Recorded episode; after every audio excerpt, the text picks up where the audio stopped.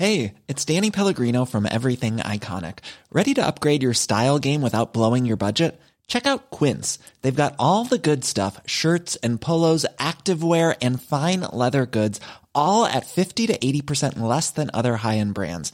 And the best part? They're all about safe, ethical, and responsible manufacturing. Get that luxury vibe without the luxury price tag. Hit up quince.com slash upgrade for free shipping and 365 day returns on your next order. That's quince.com slash upgrade. I'm Sandra, and I'm just the professional your small business was looking for. But you didn't hire me because you didn't use LinkedIn jobs. LinkedIn has professionals you can't find anywhere else, including those who aren't actively looking for a new job, but might be open to the perfect role, like me.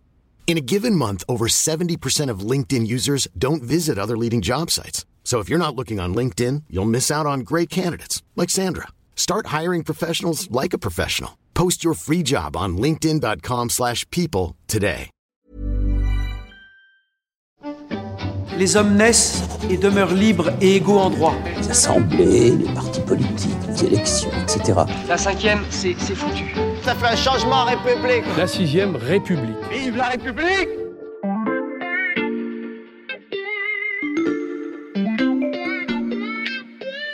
Salut, c'est Charlotte Baris. Nous sommes le mardi 25 juillet 2023. Bienvenue dans La Loupe, le podcast quotidien de l'Express. Allez, venez, on va écouter l'info de plus près. Si vous avez cliqué sur cet épisode numéroté 2 sur 4, c'est que vous avez sûrement déjà écouté le premier podcast de cette série sur l'histoire du régime républicain en France. L'épisode 1 était donc consacré à la Première République juste après la Révolution française et à sa chute au moment de la prise de pouvoir par Napoléon Bonaparte. Ce récit, c'est l'historien Nicolas Rousselier qui nous le déroule. Hier, il nous a présenté des fiches Bristol sur lesquelles il a noté tous les moments qui nous intéressent. Et Nicolas Rousselier est de retour en studio avec celle concernant la Deuxième République. Bonjour Nicolas. Bonjour Charlotte. On s'est donc arrêté en 1804. Alors, j'ai une petite fiche pour résumer rapidement ce qu'il se passe une fois Napoléon devenu empereur. Son empire perdure avant de s'effondrer en 1815, notamment après la défaite de Waterloo. La France renoue donc avec la monarchie et le terme de restauration doit rappeler quelque chose à nos auditeurs. À la tête du pays, on retrouve Louis XVIII, puis Charles X et enfin Louis-Philippe. Je m'arrête là. Nicolas Rousselier, vous êtes prêt pour la suite? Tout à fait, tout à fait prêt. Alors, allons-y. Épisode 2, la Deuxième République et le spectre du pouvoir personnel.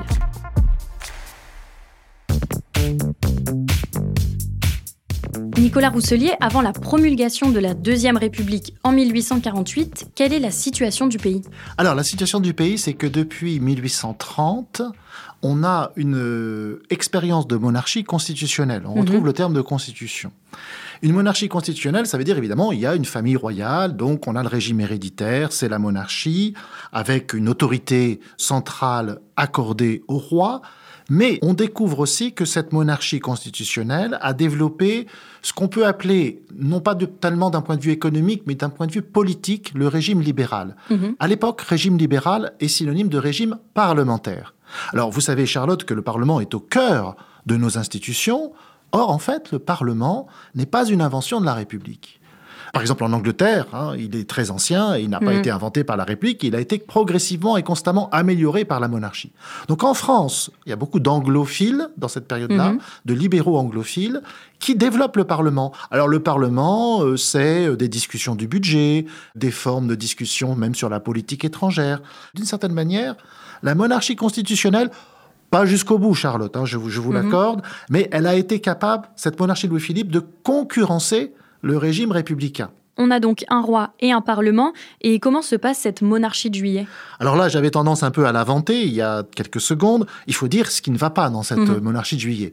Il y a un parlement, il y a des élections, Mhm. sauf que c'est très limité. Le suffrage est ce qu'on appelle censitaire, donc il y a une limite extrêmement étroite. Le corps électoral est limité environ à, vers- à la fin à un peu plus de 200 000 hommes, évidemment, uniquement, 200 000 électeurs, alors que le potentiel euh, dans les années 1840, c'est qu'on serait sur du 9 à 10 millions, toujours d'hommes, potentiellement électeurs, donc des adultes masculins. Donc il y a cette frustration politique qui est créée par l'existence même d'élections régulières, mais d'élections qui à chaque fois mettent sur le côté hein, une très grande majorité de Français. Et parmi ces Français qui n'ont pas le droit de vote, il y en a beaucoup qui sont politisés à leur manière, qui lisent des journaux, qui appartiennent parfois à des clubs républicain mais clandestin. Donc vous avez toute cette politisation qui ne trouve pas de débouché dans le régime. Mhm. L'autre grand problème qui nous amène à 1848, c'est le problème économique une crise économique, une crise notamment agricole, Mhm. du chômage, donc tout un ensemble de circonstances qui aggravent la situation politique de manière considérable. Et ce sont toutes ces crises qui conduisent à la proclamation de la République. Oui, la proclamation de la République se fait à Paris par euh, une insurrection parisienne. Il faut bien comprendre que l'événementiel dans Paris vaut finalement décision pour toute la France. hein. C'est-à-dire que quand vous faites une révolution avec des républicains, ils sont nombreux à Paris, eh bien la République est proclamée et le reste de la province, en quelque sorte, doit s'aligner. Alors là, qu'est-ce que nous avons? Nous avons des manifestations qui étaient prévues à Paris, qui ont été interdites par le gouvernement de Louis-Philippe et de Guizot. Guizot est ce premier ministre de Louis-Philippe. Et donc, ça a provoqué une réaction euh, négative de la part de la population parisienne.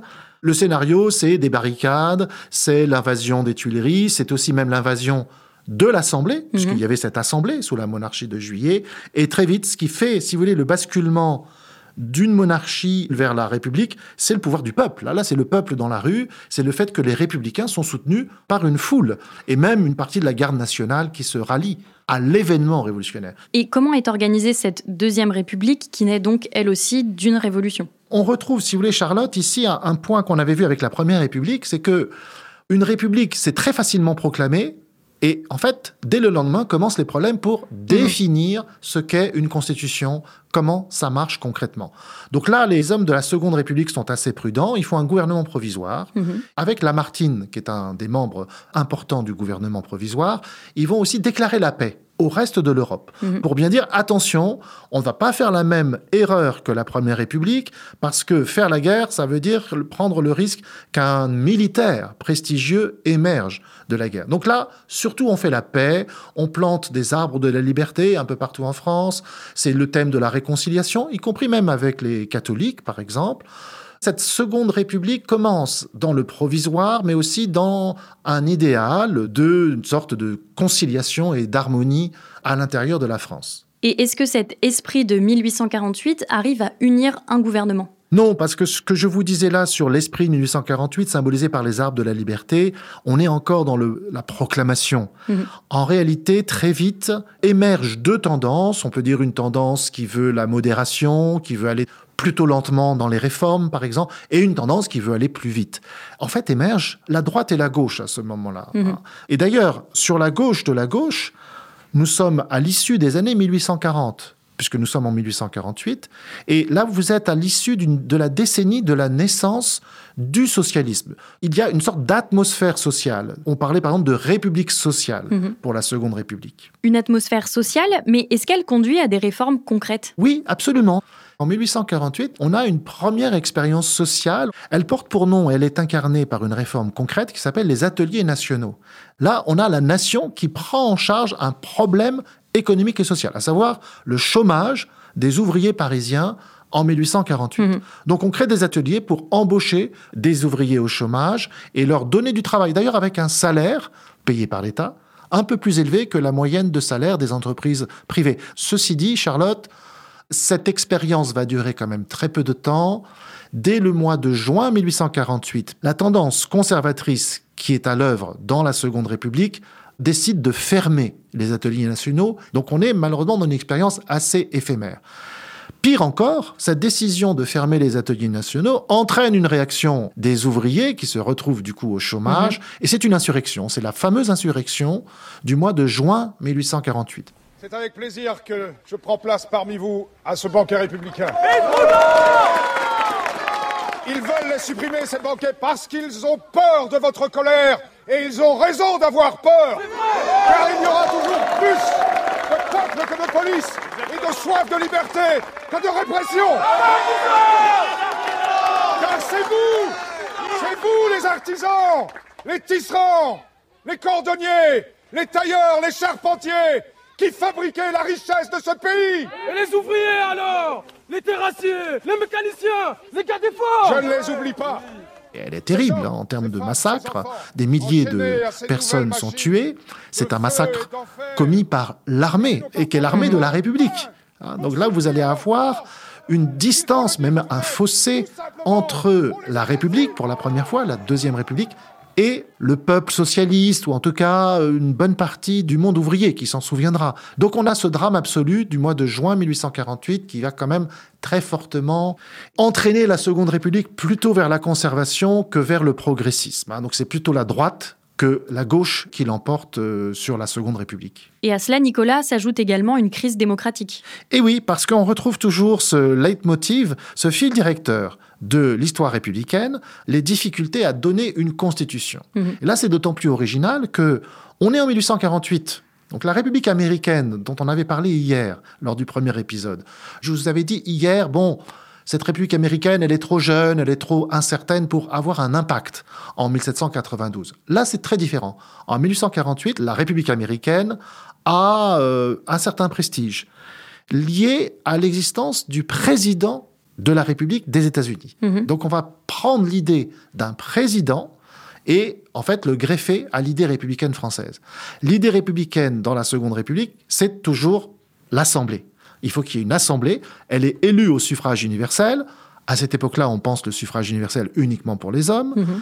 mais c'est le suffrage universel pour la première fois. Ceci dit, à côté, en face, il y a un président de la République. Et donc, cette situation de double pouvoir, Assemblée, un président de la République, profite à un homme qui est le neveu du grand Bonaparte et qui s'appelle, pour le prénom, Louis-Napoléon, et qui, heureusement pour lui, porte le nom de Bonaparte. Louis-Napoléon Bonaparte va, comme son oncle, devenir le personnage principal de cette nouvelle République, mais comme son oncle, ça ne lui suffit pas, de quoi faire naître chez les Français un sentiment toujours bien présent aujourd'hui.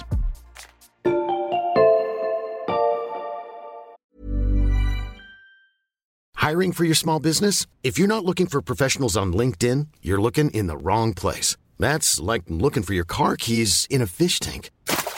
LinkedIn helps you hire professionals you can't find anywhere else, even those who aren't actively searching for a new job but might be open to the perfect role. In a given month, over 70% of LinkedIn users don't even visit other leading job sites. So start looking in the right place. With LinkedIn, you can hire professionals like a professional. Post your free job on linkedin.com slash people today.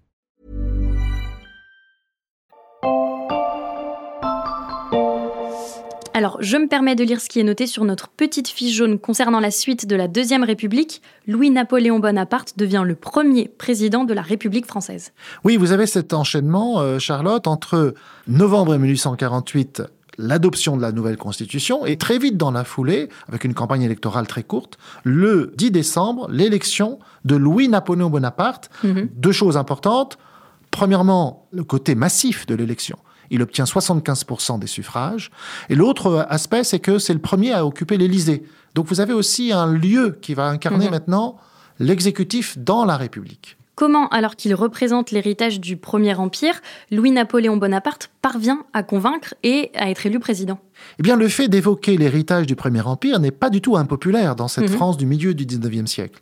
Par exemple, la masse paysanne, qui vote puisque mhm. c'est le suffrage universel donné aux, hommes, a gardé là, ce qu'on appelle souvent la légende napoléonienne. Plus on s'éloigne de 1815, de Waterloo, plus la légende napoléonienne a pu euh, convaincre de plus en plus de Français. En réalité, le nom de Bonaparte ouvre la porte. Mhm. C'est-à-dire ouvre la porte à un suffrage de masse. En plus, Louis-Napoléon Bonaparte, bon, pour des raisons un peu politiciennes, avait aussi été soutenu par une partie du Parti conservateur, de la mhm. tendance conservatrice, qui pariait sur lui en disant on va pouvoir, en fait, depuis l'Assemblée, on va pouvoir contrôler parce que c'est un, une personne qui n'est pas du tout comme son oncle, qui est une personne assez faible. Et pourtant, c'est un coup d'État qui conduit, encore une fois, à la fin de la République. Oui, parce que les conservateurs qui pensaient un peu contrôler Louis-Napoléon se sont trompés. Et Louis-Napoléon Bonaparte, à partir du moment où il s'est installé à l'Élysée, en tant que président de la République, mhm. on est bien d'accord, passe son mandat, le plus clair de son mandat, à développer sa popularité, par exemple avec des voyages en province, et à développer en fait son pouvoir personnel. Mhm. Il développe plutôt son image personnelle, aujourd'hui on dirait son image médiatique, mhm. avant la réalité du pouvoir personnel. Mais au moment où il se dit, bon, j'ai développé ma popularité, et maintenant je veux vraiment récolter les fruits de cette popularité avec un pouvoir fort, il passe par la case coup d'État. Donc c'est le fameux coup d'État 2 décembre 1851. Louis-Napoléon fait son coup d'État, mais dans la foulée, il fait aussi une constitution. Mhm. Hein, donc vous avez toujours cette idée que même une monarchie, ou même ce qui va bientôt devenir le Second Empire, a besoin de passer par la légitimité moderne de la constitution. Nicolas, ce qu'on raconte là, ça ressemble beaucoup à ce qu'il s'est passé 50 ans plus tôt avec Napoléon Ier. Oui, ça ressemble parce que vous avez le même nom, Bonaparte, vous avez le même procédé, euh, technique en quelque sorte, la technique du coup d'État. Mhm. Il y a quand même une différence qui sonne comme un peu comme un paradoxe, c'est que dans le cas de Louis-Napoléon Bonaparte, pour ce 2 décembre 1851, on a ce phénomène d'un coup d'État qui est fait par le président de la République. Mhm. Depuis l'Élysée, organisé depuis l'Élysée et avec une sorte d'équipe autour de lui. Donc c'est quand même très particulier comme coup d'État de ce point de vue-là. Tout ça fait penser à un terme qu'on entend beaucoup aujourd'hui, qui est l'hyper-présidentialisme. Oui, vous avez raison, Charlotte. Cette question à l'intérieur de la République, c'est-à-dire comment définir un pouvoir qui fonctionne, peut-être un pouvoir assez fort, Mhm. mais qui soit légitime et qui ne soit pas tenté d'abuser du pouvoir. Donc cette question, elle existe pour la Première République, pour la Deuxième République, et on la retrouve dans la critique que beaucoup font de la Cinquième République, la République que nous avons aujourd'hui, sur un, un pouvoir trop important du président. Cette critique, elle vient du 19e siècle, elle a retrouvé une seconde jeunesse dans notre époque, sous la Cinquième République. Quand on a préparé ensemble cette série, vous avez même soulevé une question très forte. Une république est-elle toujours à la merci d'un coup d'État? Est-ce que cette interrogation, elle s'applique à notre régime actuel? Si on, on assimile coup d'État à un coup d'État militaire, je vous répondrai non. Hmm. Parce que la société militaire française actuelle, l'armée française, a profondément muté, c'est une armée professionnelle. Il n'y a pas aujourd'hui, sauf peut-être dans une frange très limitée de la population, il n'y a pas en quelque sorte une case, un recours au pouvoir militaire qui viendrait rétablir l'ordre dans une république qui dysfonctionne. Voilà. Mhm. Ça ne passe pas en tout cas par les militaires.